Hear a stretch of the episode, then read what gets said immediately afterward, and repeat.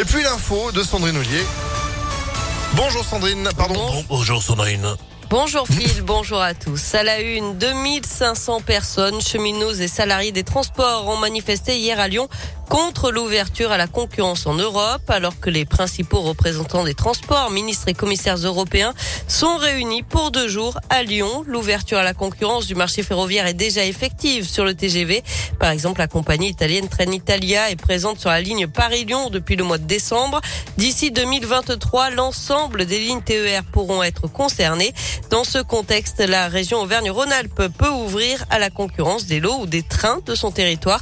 Une très mauvaise idée selon Laurent Brun, secrétaire général de la Fédération CGT Cheminot, et il nous dit pourquoi. Ce qu'on craint à terme, c'est que euh, si toutes les régions décident de créer 5, 10, 15 compagnies euh, chez elles, ces micro-compagnies-là génèrent euh, tout un tas de, problèmes qu'on ne connaît pas aujourd'hui.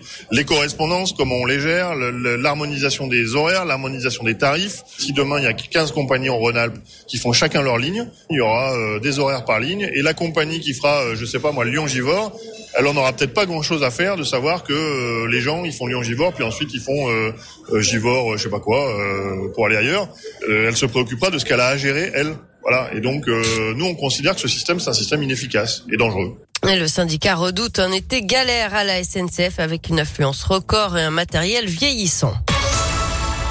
L'actualité, c'est aussi la flambée des cas de Covid en France. 150 000 en 24 heures. Pour autant, pour l'instant, aucune restriction supplémentaire n'est mise en place.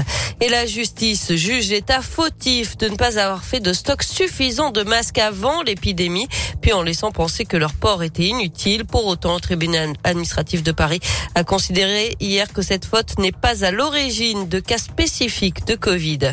Une première dans l'histoire de France, une femme a été élue à la présidence de l'Assemblée nationale. Yael Braun-Pivet, la députée des Yvelines et brièvement ministre des Outre-mer, euh, succède à Richard Ferrand, battu dans sa circonscription du Finistère aux élections législatives. Une belle frayeur dans une fête foraine de l'Isère. 17 personnes se sont retrouvées bloquées dans la nacelle d'un manège hier soir à 8 mètres de haut. Le manège s'était mis en sécurité suite à un incident d'après le Dauphiné libéré. Les pompiers ont dû intervenir et faire descendre tout le monde par la grande échelle. Il a fallu plus d'une heure. Et puis la peine de 8 ans de prison confirmée pour le lyonnais Benjamin Brière en Iran. L'homme de 36 ans avait été condamné en janvier pour espionnage. Il avait fait appel de cette décision. Il avait été arrêté en mai 2020 pour avoir pris des photographies de zones interdites avec un drone de loisirs dans un parc naturel. La cour d'appel aurait considéré que Benjamin Brière serait un agent au service d'un État ennemi. Du sport, du tennis, Wimbledon et la belle performance d'Harmonitan dans le tableau féminin. La Française a sorti l'ancienne numéro 1 mondiale Serena Williams en 3-7. Ça passe aussi pour Alizé Cornet. Chez les garçons, qualification de Grenier, Gasquet, Gaston et Bonzi. À suivre aujourd'hui le choc entre la lyonnaise Caroline Garcia et la star britannique Emma Raducanu.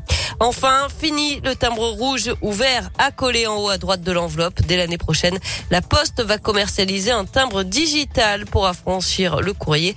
Un code de 8 caractères à télécharger et à copier sur l'enveloppe comme on écrirait un mot de passe. Ah bah voilà, du coup bientôt euh, les timbres vont faire partie euh, de vos plus beaux souvenirs. Cela dit, vous avez peut-être à, la maison euh, des collections de timbres. Êtes-vous un peu philatéliste dans l'âme On a tous eu à un moment donné une petite collection de timbres. Oui, quand on est gamin. Bah voilà, bah moi aussi. Mais va savoir, ça peut-être prendre de la valeur. On est peut-être millionnaire, Sandrine, sans, sans le savoir. Mais ouais, on va regarder ça de plus près. Vous êtes de retour à 9h À tout à l'heure. Allez, à tout à l'heure, 8h34. Météo